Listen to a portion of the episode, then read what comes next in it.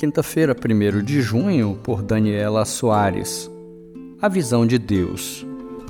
No ano em que o rei Uzias morreu, eu vi o Senhor assentado num trono alto e exaltado, e a aba da sua veste enchia o templo. Isaías 6, verso 1. O Senhor está com seus olhos sempre voltados para nós.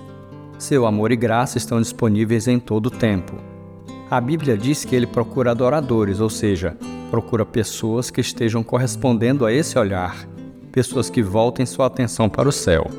Então nos resta olhar para ele e contemplar sua grandeza. Quando fazemos, somos confrontados, constrangidos, transformados e comissionados.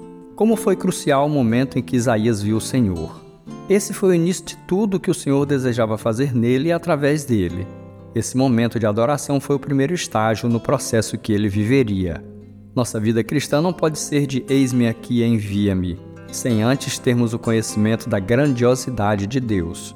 Primeiro, dedicamos nossa vida a conhecê-lo e desfrutar sua presença, e só então teremos condições de seguir no processo que ele executará em nós. Quanto mais qualidade no nosso tempo com Deus, mais profunda será a transformação e mais longe chegaremos. Nada pode parar alguém que conhece o Deus único. Em meio ao mundo tão acelerado em que vivemos, como anda nossa vida de adoração ao Senhor do universo?